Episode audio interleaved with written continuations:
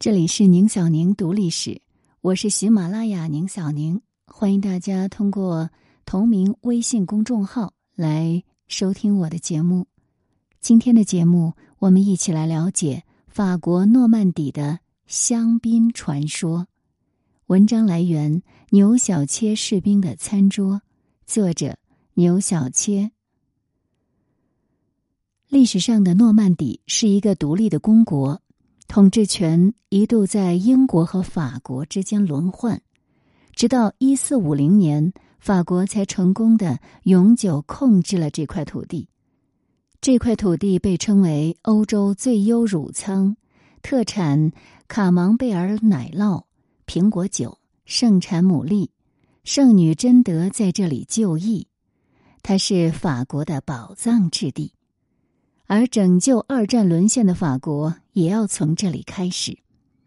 著名的诺曼底登陆战役是迄今为止世界上最大型的一次海上登陆作战，发生在一九四四年六月六日六点三十分。盟军在欧洲西线战场发起的这一场大规模的进攻，行动代号为 Operation。Overlord，那这一天呢也被叫做 D Day。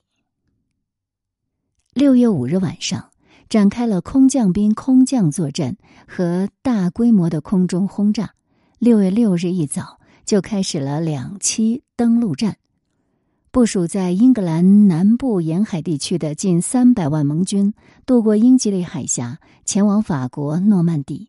登陆的五个海滩由西向东，分别是犹他滩、奥马哈滩、金滩、朱诺滩、斯沃德滩。奥马哈海滩是诺曼底登陆战役中战斗最为激烈的海滩，盟军在这里遭受了很大的损失。这个海滩被称为“血腥奥马哈”，登陆行动几乎完全失败。美国海军为奥马哈海滩带来了转机，而在电影《拯救大兵瑞恩》当中，开始那一段经典的战争场面就是取材自奥马哈海滩的。《兄弟连》这部电影呢，则是讲述了美国幺零幺空军部队的一个小支队一连的真实故事，他们参与了盟军空降法国的任务，也参与了后来整个欧洲的战事。当然，讲故事远不及看电影那样精彩。大家可以找一些影片来看。本人偏爱汤姆汉克斯，但其实呢，还有很多的影片都拍得很好。比如这一部讲述诺曼底登陆最完整的电影《最长的一天》，它是逼真的表现出了诺曼底登陆当天二十四小时的所有遭遇。在诺曼底战役中作战的盟军，主要是由加拿大、英国及美国军队组成。抢滩完成之后，自由法国及波兰也有参与这场战役。当中的士兵是来自比利时、捷克斯洛伐克、希腊、荷兰以及挪威等国。诺曼底战役持续了超过两个月，最终盟军成功建立滩头堡。并在八月二十五日解放巴黎，宣告结束诺曼底战役。诺曼底的成功登陆，让美英军队重返到欧洲大陆，成功的开辟了欧洲大陆第二战场，使纳粹德国陷入两面作战，从而使第二次世界大战的战略态势发生了根本性的变化。法西斯德国的提前无条件投降，也让美军能够把主力投入太平洋对日，全力作战，加快了第二次世界大战的结束。二战胜利了，为自由和胜利干杯，当然得用香槟。香槟是起泡酒，是法定产区葡萄酒，而香槟是一个地名。是法国的葡萄酒法定产区之一，也是全球最好的起泡酒的故乡。香槟是独一无二的，因为只有这里出产的起泡酒才能叫做香槟。起泡酒的特殊就在于瓶中会进行二次发酵，发酵过程产生的二氧化碳被关在瓶子里，成为瓶中的气泡来源。这个瓶中二次发酵法也被叫做传统酿造法，费时又费力。当然，还有其他移瓶法、换瓶法什么的，偶尔在灌装特殊容量的酒瓶的时候会采用。香槟产区的法定葡萄品种只有三种：霞多丽、黑皮诺和莫尼耶皮诺。产区以白垩土为主的土壤呈碱性，出产的葡萄酸度较高。工人们采摘葡萄、筛选、轻柔压榨得到的葡萄汁，在不锈钢发酵罐或橡木桶当中进行第一次发酵。得到酸度高、酒精度低的中性干型基酒，然后酿酒师根据需要的香槟风格，将不同的基酒进行混合调配，可以是混合不同的葡萄品种来增加层次感，或者混合不同葡萄园的基酒增加复杂度，也可以是混合这个酒庄不同年份的基酒。以保证酒庄各年酿造的香槟有着统一的品质和风格。混合完成后，酒庄会往调配好的基酒当中添加由酒液、糖分、酵母菌、酵母营养剂以及澄清剂等混合成的再发酵液。随后将基酒装瓶，用带有塑料杯嵌件的冠形瓶盖封口，酒瓶被水平码放。进行二次发酵，发酵期间酒精度会略微升高，产生的二氧化碳也会溶解到酒液当中，酒瓶中的气压逐渐增大。二次发酵结束后，酵母自溶，能够赋予香槟独特的风味。失活沉淀下来的酵母，就是我们看到的酒渣了。在香槟产区，法律规定二次发酵时间不得少于十五个月，有的甚至可以持续四五年，甚至十年之久。发酵过程中，酒液熟化一段时间后，就需要人工或机械方法进行转瓶，就是定期小幅度，每次大约八分之一圈旋转瓶身，同时调整酒瓶摆放的角度。当然也是小幅度的调整，最终呢是瓶口接近于垂直向下，让酒泥缓慢的沉淀聚集到瓶口处。为了不影响酒里的气泡，开瓶去渣的动作必须非常熟练又麻利。酿酒师会将瓶颈浸在零下三十摄氏度的盐水溶液中，使聚集于瓶口处的酒泥结冰凝固。在直立瓶身打开瓶盖，瓶内的气压会将瓶口结冰的酒渣排出来。除渣的过程会损失一小部分的起泡酒，这时呢，可以向瓶中补充由酒液和糖分混合而成的调味液。调味液中加入的糖分的含量，就决定着这瓶香槟的最终甜度。只有极干型香槟在这个步骤补充的是无糖分添加的单纯酒液，最后再用软木塞封住瓶口，细金属丝加固，装瓶就完成了。而最后，大多数香槟还会在瓶内再进行一段时间的陈酿，让调味液和酒液更为融合，酒液变得更稳定。我们喝香槟。一般是使用细长的香槟杯，也有使用宽口盘状杯和郁金香型普通白葡萄酒杯的。那本人最中意的就是细长香槟杯和大肚子的勃艮第红酒杯了。酒杯中极致的瘦和极致的胖。香槟瓶塞并没有很特别，它原本跟其他葡萄酒瓶塞一样是圆柱形。是胖一点的柱子的形状，主体部分塞进瓶子，三分之一在瓶口之外。软木塞吸收瓶子中的二氧化碳和水分，瓶颈中的主体部分膨胀而堵住整个瓶口。瓶口外的部分由于塞入的时候被机器挤压变形，加上被金属线和金属盖固定了，它只能够向四周延展。所以开瓶后取出的瓶塞就变成了迷人的蘑菇的形状。这个瓶塞一旦取出，就再塞不回去了。所以，要么喝完，要么另买真空瓶塞代替。以我的经验，还是喝完比较好。香槟所含的丰富气泡，使得脆弱的玻璃酒瓶极易发生爆炸。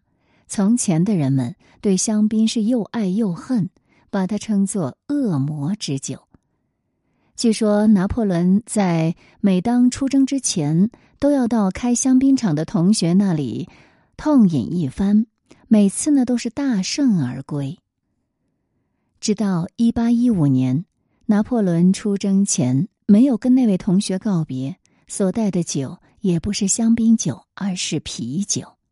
结果在滑铁卢惨遭失败，因此后来香槟酒在法国人的心目中就有了期望成功和胜利的意义。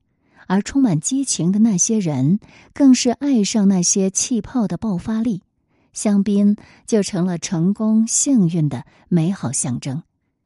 感谢大家守候，这里是宁小宁读历史，欢迎大家通过喜马拉雅宁小宁微信公众号来关注节目。接下来的时间，我们来了解法国葡萄酒的传奇之旅。文章来源：牛小切士兵的餐桌。二战中的法国不堪一击，这要从比法国更烂的波兰说起。一九三三年，法国的最佳盟友波兰为了讨好德国，退出了与法国的军事同盟。一九三八年，波兰甚至还伙同德国一起夹击了捷克斯洛伐克。所以，当一九三九年德国出动百万军队进攻波兰时，法国根本就不愿意救波兰，甚至幸灾乐祸的静坐着观战。但是德军占领了波兰以后，并没有如法国预想的那样继续进攻东方的苏联，而是调转主力，开始进攻西欧各国。于是退无可退的英法两国不得不选择对德宣战。法国政府尤其是手忙脚乱。德国人就在家门口，而自己呢，还是兵员和装备严重不足的状态，只能够临时征兵。新兵当中大部分都是农民，敌人近在咫尺，哪里还有时间去训练呢？原本法国为了防备德国，在边境上修了一条漫长又坚固的马奇诺防线。而狡猾的德国人才没有那么傻，去正面刚这条防线呢。德国人出动了一部分力量去进攻比利时，而英法联军就误判德军一定会借道比利时来进攻法国，因而派联军的主力部队进驻比利时来抗击德军，而真正的德军主力却穿越了阿登森林，直逼法国境内。英法两军被逼退到了敦刻尔克，面对的就是英吉利海峡。英国首相丘吉尔号召英国民众利用一切运输手段把英法军队运回英国，这就是历史上著名的敦刻尔克大撤退。就这样，因为战情预判错误、士兵战斗素质低下、装备数量落后的法国军队。仅仅支撑了四十天，就投降了。希特勒下令将投降仪式安排在巴黎北部贡比涅森林的某节列车车厢进行。这节编号为二四幺九 D 的车厢，据说是拿破仑三世的御用车厢。拿破仑三世在一八七零年普法战争中被俘虏，成为法国历史上最屈辱的一幕。而二十二年前，那是第一次世界大战结束的时候，德国也是在这节车厢当中签署了投降协议。所以现在，希特勒选择在这节车厢上羞辱法国，一雪前耻。仪式结束后，车厢被运往德国，在柏林市中心的卢斯特公园公开展览。在二战德国战败投降之前，希特勒下令销毁了这节车厢。投降之后，法国领土被一分为二，大西洋沿岸地区被德军完全占领，以贝当为首的维希傀儡政府控制着地中海沿岸地区，而这个傀儡政府为德国马首是瞻。法国将领戴高乐和一些中级军官逃亡英国伦敦，组织起了自由法国组织。法国没有死命抵抗。或许不全然是坏事，起码保住了许多军民的性命。流亡政府在他国也比在敌人眼皮底下更利于策划复国。毕竟就那么大点地方，在窝里造反，很容易就会被全灭的。再说，欧洲王室历来就有流亡和复辟的传统。法国地方不大，却是全球最大的葡萄酒生产国和消费国。而全世界也都推崇法国葡萄酒，最好的产区、最好的葡萄酒都在这里。法国葡萄酒有十大法定产区，包括我们刚才说过香槟产区、阿尔萨斯产区、卢瓦尔河谷产区、勃艮第产区、汝拉萨瓦产区、波尔多产区、罗纳河谷产区。西南产区、普罗旺斯产区和朗格多克鲁西雍产区，而其中朗格多克鲁西雍产区是法国最大的餐酒产区。充满阳光和薰衣草香的普罗旺斯产区是法国最古老的葡萄酒产区，出产的葡萄酒是带有法国南部的浪漫和热烈。而挨着波尔多的西南产区有“小波尔多”之称，那里生产各式各样优质葡萄酒。罗纳河谷产区是个宝藏产区，它产的桃红葡萄酒非常有名，还有很多不是太知名的高质量红白葡萄酒。汝拉萨瓦产区是以汝拉黄酒闻名的，不太好买到。卢瓦尔河谷产区位于法国中部，这是一个多样化的产区。位于西北的阿尔萨斯产区生长有十二种不同的葡萄，以芳香和高品质白葡萄酒闻名。富有贵族气质的波尔多产区，这是全世界最大也是最好的葡萄酒产区。产区分左岸和右岸，子产区和众多名庄的名字，个个都是如雷贯耳。在大排档、餐厅或者五星酒店，平常或高雅的地方，你都有机会听到人们在讨论梅多克、波亚克、格拉夫、圣艾美隆、吕塞吕斯、拉菲、拉图、木桐堡等等等等。波尔多产区百分之九十五的葡萄酒都是 AOC 级葡萄酒。勃艮第产区是法国古老的葡萄酒产区了。知名度仅次于波尔多，产区内很多葡萄都是由僧侣种植的，每个庄园都是由很多小块儿分布在不同地区的葡萄园组成。勃艮第的酒瓶和酒杯与其他地方的都不一样，它都是大肚子造型，称为勃艮第瓶、勃艮第杯。勃艮第还有美味的法国蜗牛。法国人吃蜗牛可比我们吃螺要讲究的多。先将蜗牛煮熟了，处理掉不能吃的部分，再塞回去。将欧芹剁碎和黄油、蒜泥混合调味之后，填塞蜗牛壳，或者是满满的淋在蜗牛上，放到烤箱焗烤。其实我们也不必追求名庄名酒。参照法国葡萄酒的 AOC 原产地命名保护制度，去挑选合适的红酒就好了。基本适用于全法国，大致是分为 VDCE 欧盟餐酒、VDF 法国餐酒、IGP 地区餐酒和 AOC 法定产区酒这四个等级。AOC 的级别呢，又可以细分为大众化产区级。子产区级和村庄级以及小产区级，其中欧盟餐酒 VDCE 可以用两个以上欧盟国家种植的葡萄来酿造，不过必须是欧盟国家。法国餐酒 VDF，它是法国境内种植的葡萄来酿造，但可以用不同产区的葡萄汁来调配。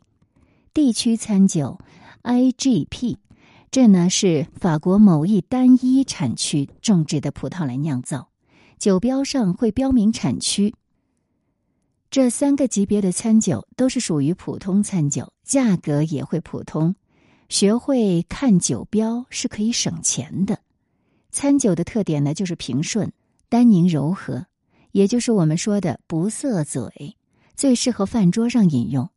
因为平淡柔顺的口感不会抢味儿，不影响我们品尝美味佳肴，也不需要醒酒，适合我们频频举杯的饮食习惯。而法定产区酒 AOC，它一般呢就会标注产区名，比如波尔多法定产区酒，二零零九年八月改为 AOP。